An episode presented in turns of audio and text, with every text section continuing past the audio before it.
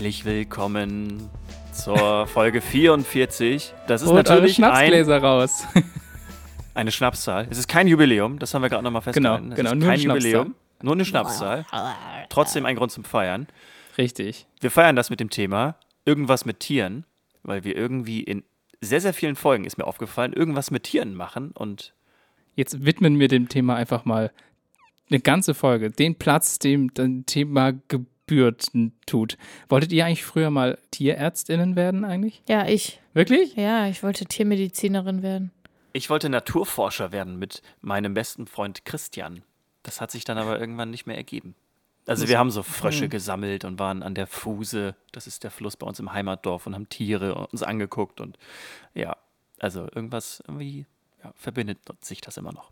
Ich bin da ein bisschen klassischer. Ich wollte mal Astronaut werden und dann wollte ich mal. Warum bist du keiner geworden, ja, weiß ich auch nicht. Und dann, bin ich Kom- dann wollte ich mal Komiker werden, weil ich damals Otto ganz lustig fand. Oh, Oh ja. Und ich, ich bin jetzt gut, dass du kein Irgendwo Komiker dazwischen. geworden bist. Irgendwas zwischen Astronaut und Komiker. Computer, äh, äh, äh, hier, Visualist, hier, äh, äh, genau Computer wissenschaftlicher Mitarbeiter an der Universität. Naja, gut. Mir gegenüber sitzt Tim, in Magdeburg sitzt Dirk, ich bin Hanna. Und das ist auch ein Teil unserer Sommerfolgen-Konstellation. Stimmt. Also nicht die Leute, aber die Folge. Irgendwas mit Tieren. Eine kurze und schmerzvolle Folge. Find, find, Für du? also mal thematisch jetzt bei Oh. mir. Und zwar möchte ich mit euch heute über die sogenannte Ringelwühle sprechen. Ringelwühle. Okay. Das klingt wie eine Schlange. Ja, sieht aus wie ein Regenwurm oder eine Schlange. So schwarz mit so hellblauen Reifen quasi. So. Ringel halt. Und geringelt halt so. Wird bis zu 40 Zentimeter lang und ist aber Jetzt kommt's. kein Reptil, Okay. sondern eine Amphibie. Wie Frösche oder Salamander oder Kröten. Und ist aber alles andere als harmlos. So wie die meisten Amphibien aber eigentlich sind. Mhm. Und die leben in Südamerika östlich der Anden, also so in dem Amazonas-Nebenarmbereich, vom Pazifik abgewandt. Und sie sind KannibalInnen. Was sie so besonders macht, ist, dass der Mund voller Giftdrüsen und Zähne ist, wie bei Giftschlangen. Mhm. Was für ein Amphibium einfach extrem ja, selten ist, weil die haben eigentlich keine Zähne. Stimmt, die sind meistens einfach giftig. Also an sich, ne? Genau, die haben halt oft so giftige Sekrete Mhm. an der Haut, um FeindInnen irgendwie abzuschrecken oder zu killen. Und die kann aber zubeißen. Und das gab es irgendwie vorher noch nie so richtig, beziehungsweise hat man das einfach nicht gewusst. Und das ist eine recht neue Erkenntnis. Und die Ringelwühle hat auch an beiden Enden ihres Körpers einen Schleim, den sie absondert. Also vorne, um sich glitschiger zu machen bei der Flucht und um sich gut eingraben zu können. Also weil die flüchtet in den Erdboden. Und hinten ist der Schleim giftig und soll quasi als chemische Waffe Geld, also Ja, also das heißt, wenn werden. jemand hinterherkommt. Genau, ist dass ja- die aha. bloß nicht hinterherkommen oder Ja. halt verrecken, wenn sie hinterherkommen. Dann haben sie halt noch diese giftigen Zähne. Und die Babyringelwühlen essen ihre Mutter bei lebendigem Leibe. Oh no. Und es ist total krass, weil die reißen mit dem Maul Stücke aus der Haut ab und essen die halt. Und die Haut enthält halt super viele Proteine und Fette und repariert sich dann auch wieder, damit sie erneut gefressen werden kann. Oh. Und zwei Monate lang wird also dieses Muttertier von acht bis 16 Jungtieren zweimal die Woche bei lebendigem Leibe gehäutet. Ach du, das ist ja mega Krass. geil. Super krass, also nichts mit Säugen oder so oder Füttern. Also das, Aber ja, ist ja, ist ja also quasi das Das Gleiche. klingt, ja, genau, es klingt Ja, immer und sinnvoll das- irgendwo, ne? das Krasse ist halt, wenn der Nachwuchs dann den Bau verlässt, also die bauen halt anscheinend irgendwie so Ja, unterirdische Höhlen, Höhlen, wahrscheinlich, dann bleibt die Mutter zurück und erholt sich erstmal zwei Jahre, bis sie das nächste Mal Nachwuchs bekommt. Und das macht sie dann auch, trotz der Tortur. Ich weiß nicht, wie man da auf die Idee kommt, es da nochmal zu tun, aber Nature halt, ne? Genau. Also super krass, habe ich auch noch nicht gehört. Super krass ist, dass die Ringelwühlen schon seit 250 Millionen Jahren auf der Erde existieren, also extrem lange. Wenn man sich mal anguckt, also Schlangen, die ja Reptilien sind, sind vor ungefähr 100 Millionen Jahren entstanden. Also 150 Millionen Jahre später Später. erst. Und die beiden sind unabhängig voneinander entstanden, haben also nichts miteinander zu tun und haben aber beide Giftzähne und sehen sich auch recht ähnlich.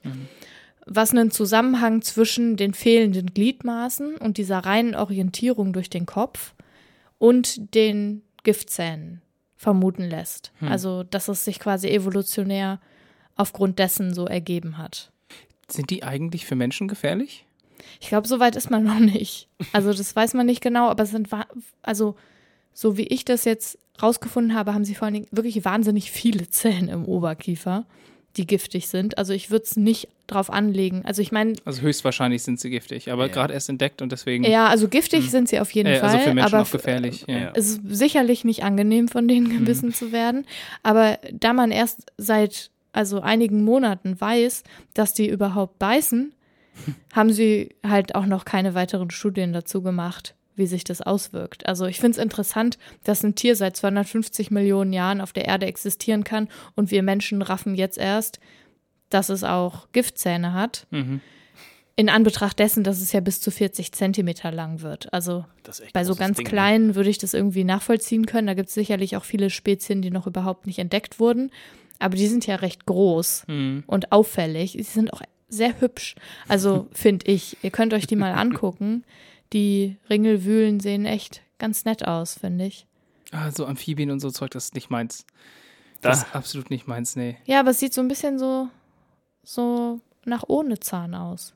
Wie so, der So, Drache. so friedlich, so. so. Ja, so, die sieht total nett das Also aus. Amphibien- so sehen halt immer so, so, so, so schlammig, so wurstig so ein bisschen aus und eigentlich ganz friedlich. Also so Ja. auch so, so ein Salamander, so ein kleiner, das ist halt Ja, irgendwie, okay. der tut die ja keiner auch Fliege was putzig. zuleide, so, ne? Ja, aber Vor ich, dem ja, muss man sich wirklich in, in Acht geben.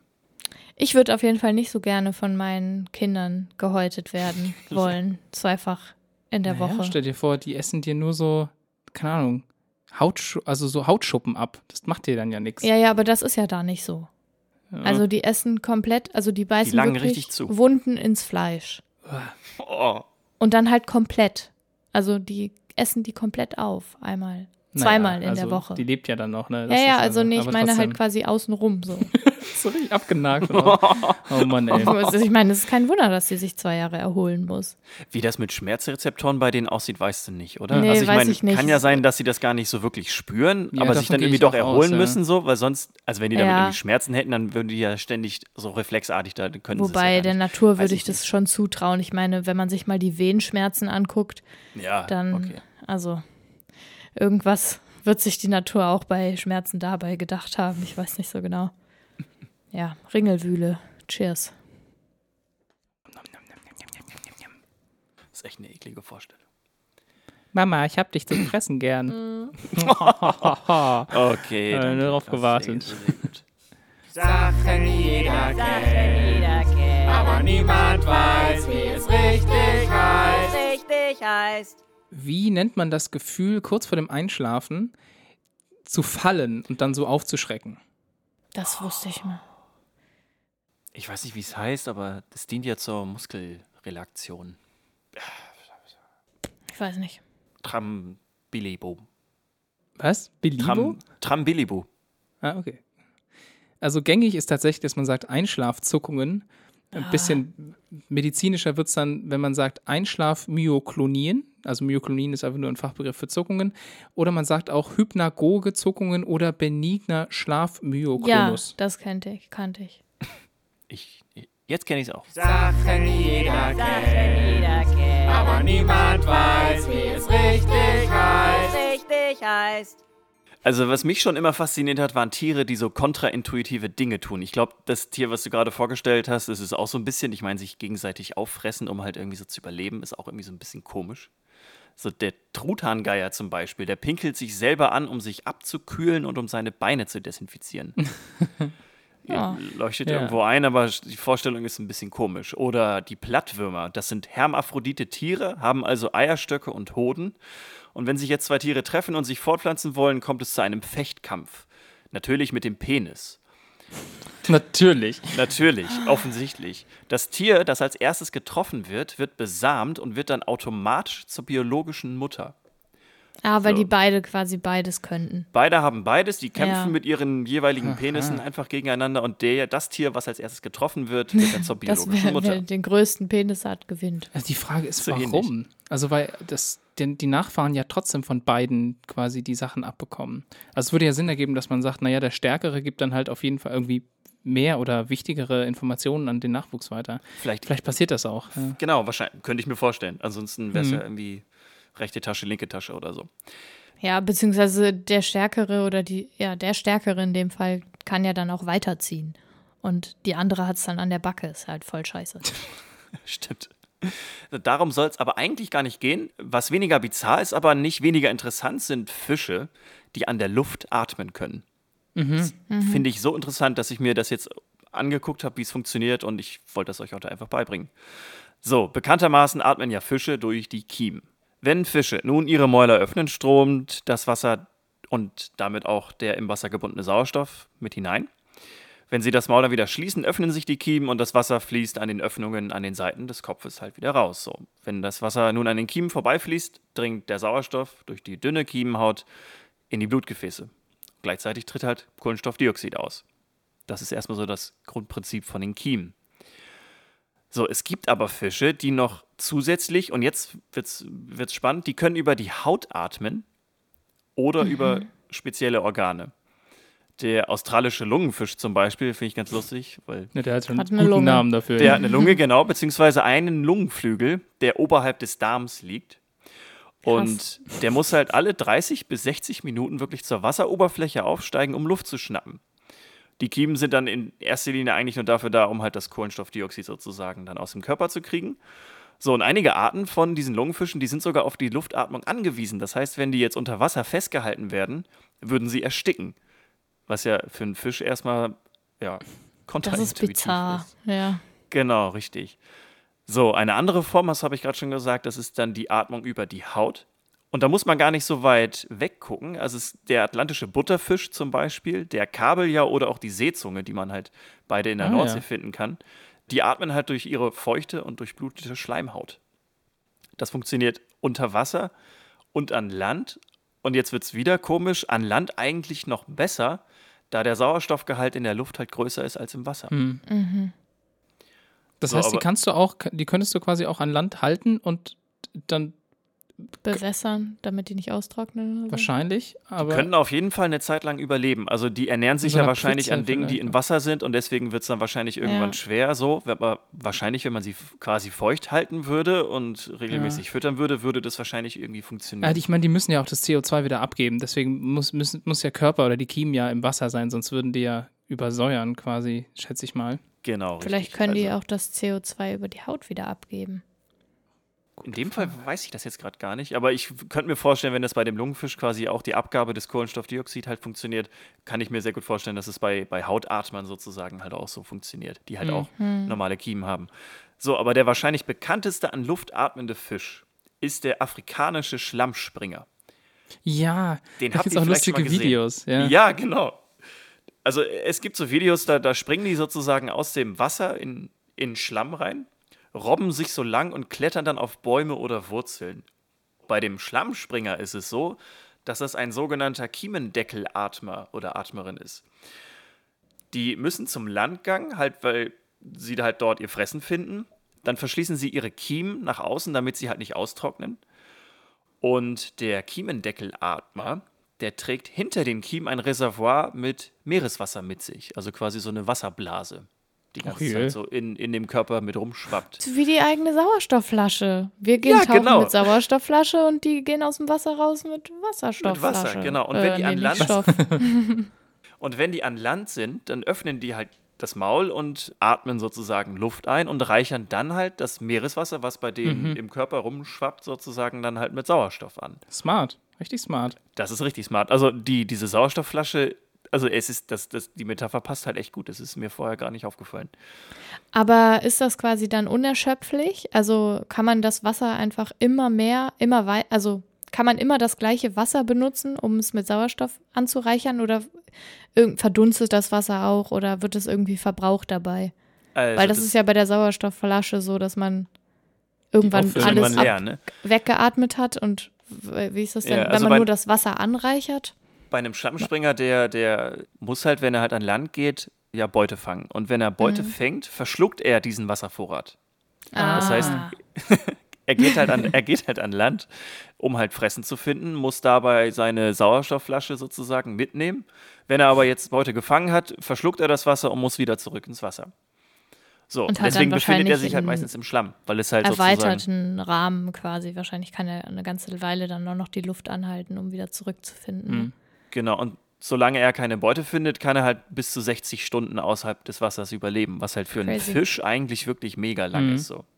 60 Stunden ist schon ganz 60 schön. Stunden, genau. Und diese Zeit Krass. nutzt er, der Fisch dann auch halt, um so ein bisschen halt vielleicht das Land zu erkunden. Das sind ist ja aber zweieinhalb dann, Tage.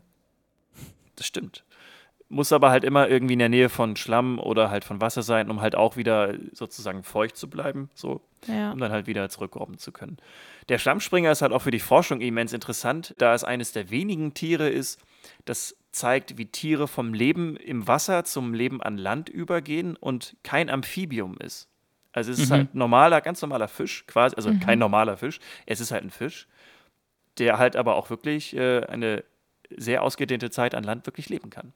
Ja. Ja, und ist deswegen wirklich, wirklich wichtig. Könnte man sich das nicht irgendwie mal zu eigen machen und beim Tauchen dann, dann Sauerstoff aus dem Wasser filtern, so wie mit Kiemen und dann den Menschen zuführen, dass man nicht mehr so schwere Tanks mitnehmen müsste? Dann müsste, bräuchte man quasi so einen Filter. Das wäre doch voll praktisch. Hm, Ich, Ich glaube, das funktioniert nur in James Bond-Filmen. Also ich weiß nicht, Ja, ob sowas ja, also ich tatsächlich meine, es gibt, weil das wäre glaub ich, wirklich nicht. cool. Aber ja. das doch, ich glaube, das gibt's, aber das ist, ich glaube, dass der, dass der Sauerstoff, den du da rauskriegst, glaube ich, viel so zu wenig, wenig ist oder so. ne? Ja, Genau, das ist auch das Problem ja. bei den Fischen. Also der Sauerstoffgehalt in der Luft ist halt deutlich höher als der Sauerstoffgehalt im Wasser und das würde halt dem, würde das halt deutlich erschweren. Da müsstest du ja wirklich irgendwie wirklich eine Menge Wasser sozusagen durcharbeiten, um äh, da sozusagen dann den Sauerstoffgehalt vergleichbar mit der Luft halt überhaupt zu kriegen, glaube ich. Deswegen wird es Ja, wahrscheinlich aber- schwer. Aber es gibt ja auch an, also große, wirklich große Tiere im Wasser, die den Sauerstoff raus dem Wasser ziehen. Also jetzt nicht Wale oder Delfine, weil die tauchen ja auf. Ja, ja auch keine aber Fische. Haie zum Beispiel, ne? Gibt es ja auch stimmt, richtig große Haie, die so Menschengröße haben Oder noch größer. Oder noch größer sind. Bei denen funktioniert das ja auch irgendwie. Die haben aber auch riesige Kiemen, ne? Und ja, ja, genau. Aber äh, ich, also ich habe nur gerade gedacht, an der Größe dürfte es eigentlich nicht liegen. Also an der Größe des Menschen. Ich habe gerade Ja. nach. Ich, sorry. Ansonsten sieht das nach einer tollen Erfindung aus, finde ich. Auf jeden Fall Also, kann man es dann überlegen. Erstmal Patent anmelden. Genau, erstmal Genau, hat erstmal- bestimmt noch niemand gemacht. Und eine Webseite irgendwie, irgendwie schon mal reservieren, irgendwie, weiß ich nicht. Und Name, Markenname und das 24. alles. Genau. Ja, crowdfunden und dann niemals ausliefern. Genau, genau, so ein Crowdfunding-Projekt erstmal machen und richtig nur so Stock-Videos benutzen für so ein geiles Video. Ja. Ja, auf Ja, jeden okay. Fall wisst ihr jetzt, wie, wie Fische halt auch an Luft atmen können. Nice. Ich finde das mit diesen Bläschen hinter den Ohren total, also die haben ja keine Ohren, aber hinter den Kiemen total nett. Diesem Wasserschwipp-Schwapp. Schwapp, schwapp. Sehr clever.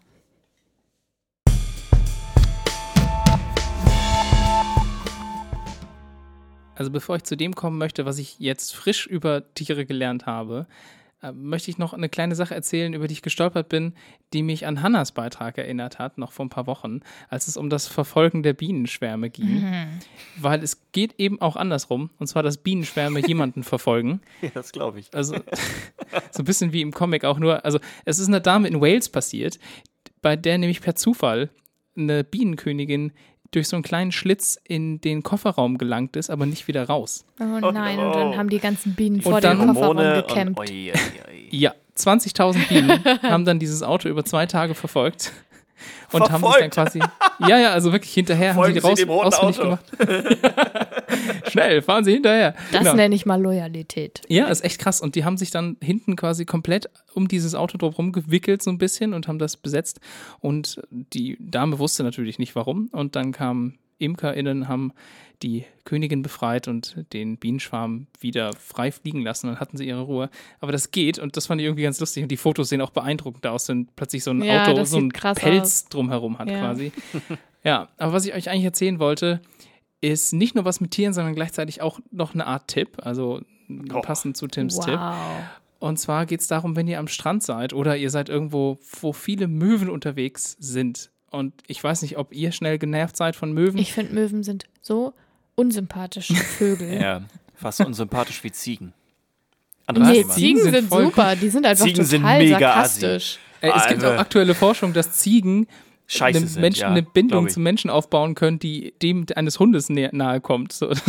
Dann habt ihr nie mit Ziegen gearbeitet. Das sind richtig, das sind, das sind richtige Assis. Also wirklich geil. Gut. ja, das, also Ich finde Ziegen toll. Die sind so, die sind einfach wahnsinnig zynisch. Wahnsinnig sind sie, genau. Sie sind wahnsinnig. Okay, dann möchte ich mit euch über die Ziegen der Lüfte sprechen, also über Okay. die klassische Möwe. So, und wenn ihr unterwegs seid, also mir ist es tatsächlich schon passiert, dass mir eine Möwe Essen aus der Hand geklaut hat. Die kam von hinten angeflogen, hat das mitgenommen. Und das ist jetzt quasi der Tipp. Und zwar haben Forscherinnen an der University of Exeter in Großbritannien herausgefunden, dass Möwen, also diese typischen Möwen, die wir eben kennen, dass sie es hassen, angestarrt zu werden. Und sobald meine, sie das nicht, Gefühl haben, dass man sie beobachtet, trauen die sich quasi kaum noch an einen ran. ja, also die Fangen die dann nicht an zu treten oder so, so wie Katzen? ich habe noch keine Möwe treten sehen. Also was Möwen normalerweise machen, ist, dass die halt warten, bis sie das Gefühl haben, dass sie unbeobachtet sind. Ja, Deswegen sind so machen sie es meistens auch von hinten oder ja, ja.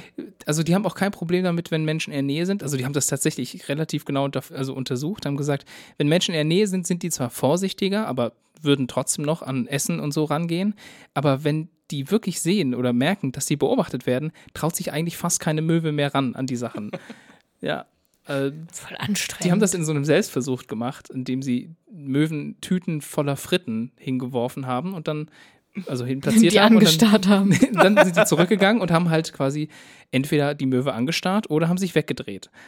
Und dabei kam das halt raus. Und es gibt natürlich Möwen, die, au- also, die sich immer ran getraut haben und Möwen, die sich nie ran getraut haben. Die haben das vor allem halt auch in öffentlichen Bereichen gemacht und dann kamen immer wieder Leute mit Hunden und so und das, die haben das Experiment gestört. Aber die konnten quasi eine klare Tendenz bemerken, dass man ja, Möwen anstarren soll, damit sie einem aus dem Weg gehen. Das fand ich sehr sympathisch. Und wenn wir schon bei wissenschaftlichen Papern sind, ist, ja, habe ich noch eine andere Sache gefunden. Und zwar möchte ich kurz noch FDC Willard äh, oder Willard vorstellen, ein Autor von zwei wichtigen Physikpapern, äh, eines 1975 und eines 1980 veröffentlicht.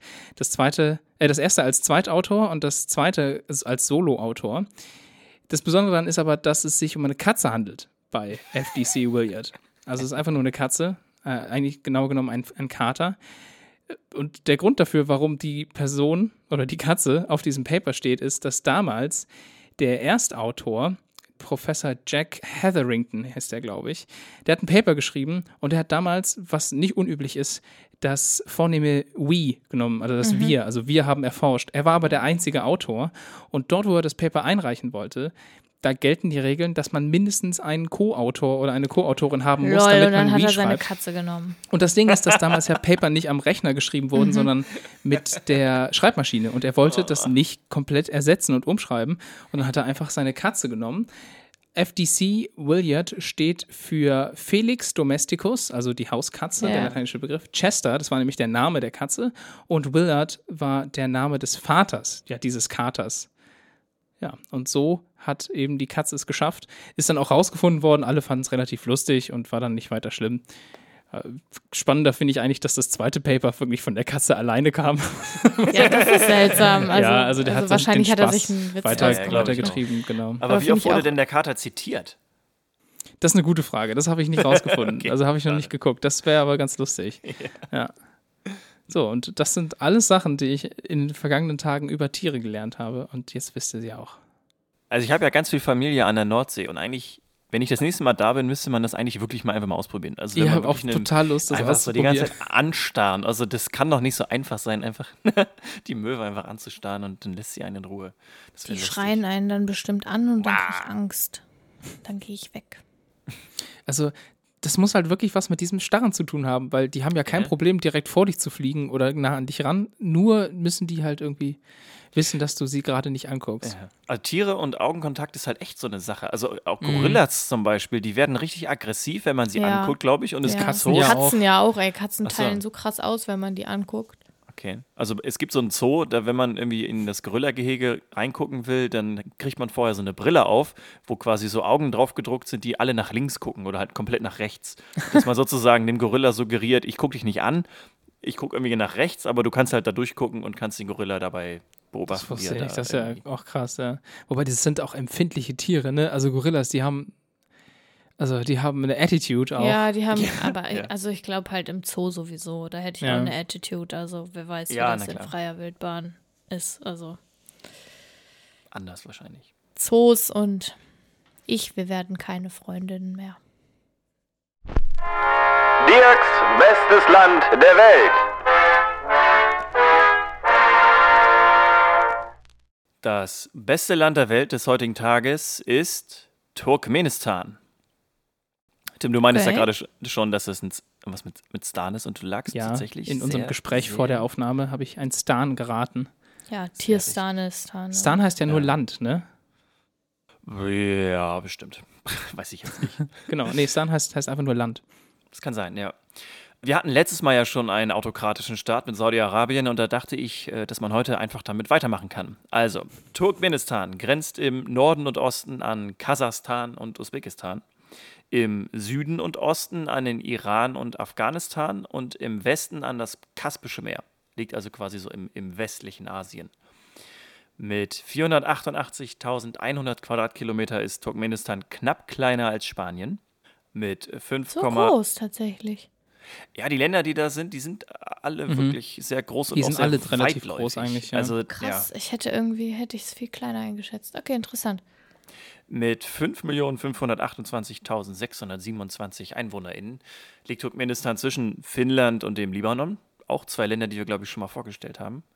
Die Hauptstadt ist Aschgabat, die auch mit 947.221 EinwohnerInnen auch die größte Stadt Turkmenistans ist. So, und das Land ist generell recht dünn besiedelt mit 13,7 EinwohnerInnen pro Quadratkilometer. Grund dafür ist, Ja, dass das Land halt echt nicht viel. Ja. Nee, also in dem Land gibt es halt auch 70 Prozent Wüste. Das heißt, da leben dann wahrscheinlich irgendwelche nomadischen Völker oder so oder irgendwelche, ja, äh, nicht, nicht unbedingt ansässige Menschen. Wieder ähnlich dünn besiedelt ist Finnland. So, da hört aber auch schon ein bisschen die Gemeinsamkeit mit Finnland auf. Also, während Finnland ja eines der progressivsten Länder der Welt ist, wir erinnern uns an Sana Marin, die sozialdemokratische Ministerpräsidentin, Ja. her herrscht in Turkmenistan der Staatspräsident Gurban Guli Berdimuhamedov in einem präsidialen Einparteiensystem. Und der herrscht halt wirklich mit eiserner Hand und ja, es ist halt wirklich eine, eine krasse Diktatur und ist auch laut dem Freedom Press Index auf dem vorletzten Platz der Pressefreiheit. Ähm, ist also auch wirklich wieder ein Land, was man so ein bisschen mit Vorsicht genießen muss. Was ist denn auf dem letzten Platz? Nordkorea? Nordkorea und Eritrea sind, glaube ich, noch dahinter. Ah, krass. So, komischerweise ist aber der Präsident äh, auch der Grund, warum Turkmenistan das beste Land der Welt ist. Und das müssen wir jetzt wirklich unter dem Schleier, dass es halt wirklich ein autokratischer Staat ist und eine krasse Diktatur. Aber der Typ ist einfach so verrückt, dass man eigentlich so einen Präsidenten eigentlich wirklich nur aus Comics kennt oder aus Geschichten. Der hat nämlich 2004 zum Beispiel Männern verboten, lange Haare oder Bärte zu tragen. 2005 hat er Playback bei Konzerten verboten. Hunde wurden wegen ihres unangenehmen Geruchs aus der Hauptstadt verbannt. Verbannt, Stimmt, ja. verbannt hat er auch das Rauchen an öffentlichen Orten und das Rauchen für alle Regierungsangestellten.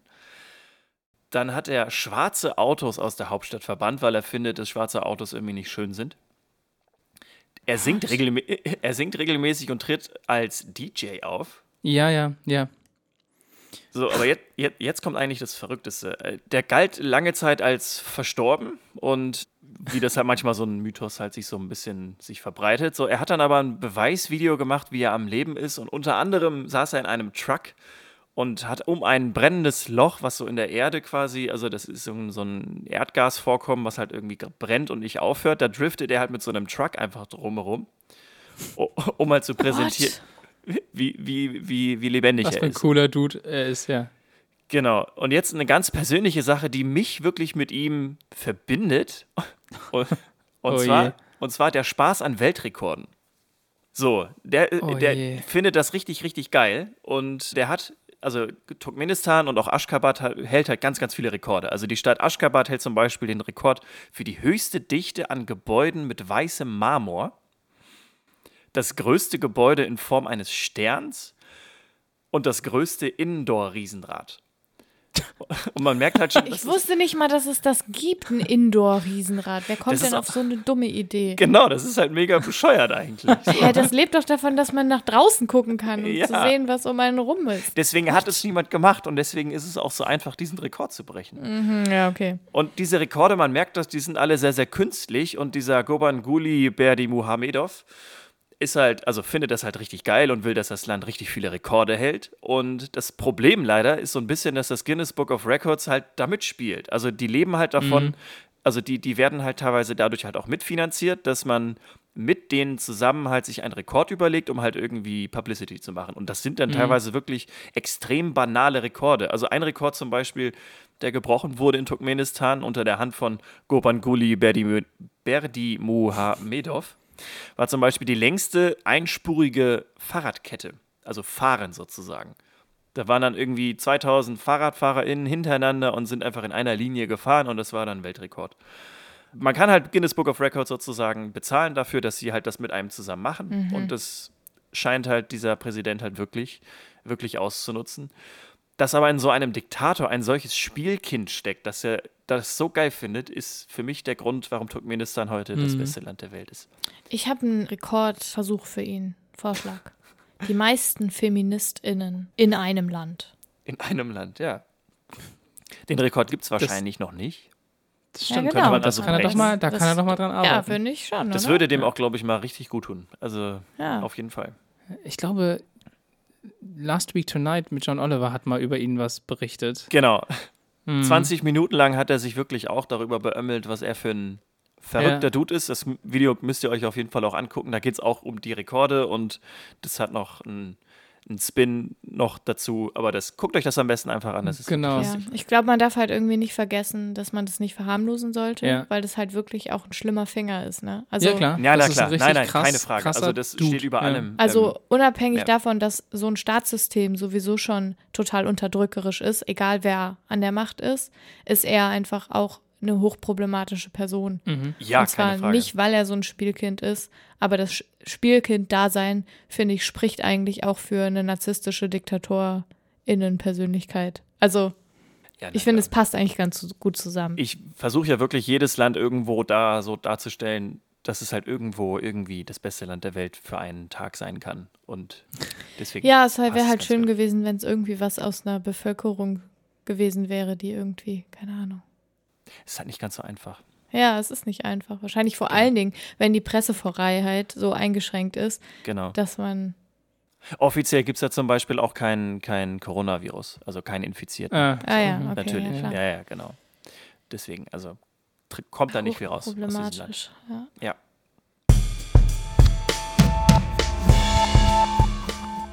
ja, damit sind wir auch am Ende dieser äh, wunderbaren Folge angekommen. Folge 44. Falls ihr noch keinen Schnaps auf uns getrunken habt, macht das mal und schickt uns ein Foto auf Instagram. Das wäre nett. Ja, das, Das wäre wär richtig doch nett. schön. Und wenn es kein Schnaps ist, trinkt ein Wasser aus einem Schnapsglas für uns. Oder ein Tee, Oder ein Tee, genau.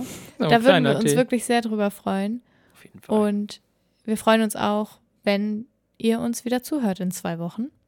Dann heißt es wieder, dir bringe ich noch was bei mit Dirk, Tim und Hannah. Ja, tschüss. Tschüss. Bye, bye. Bye bye. ich habe extra, gemacht, ich hab extra nichts gesagt. Ich habe auch nichts gemacht. Es war offensichtlich, dass es Oh, passiert. aber, es, aber es fühlte sich falsch an. Ja, Ja, es fühlte sich Es war falsch. dreckig.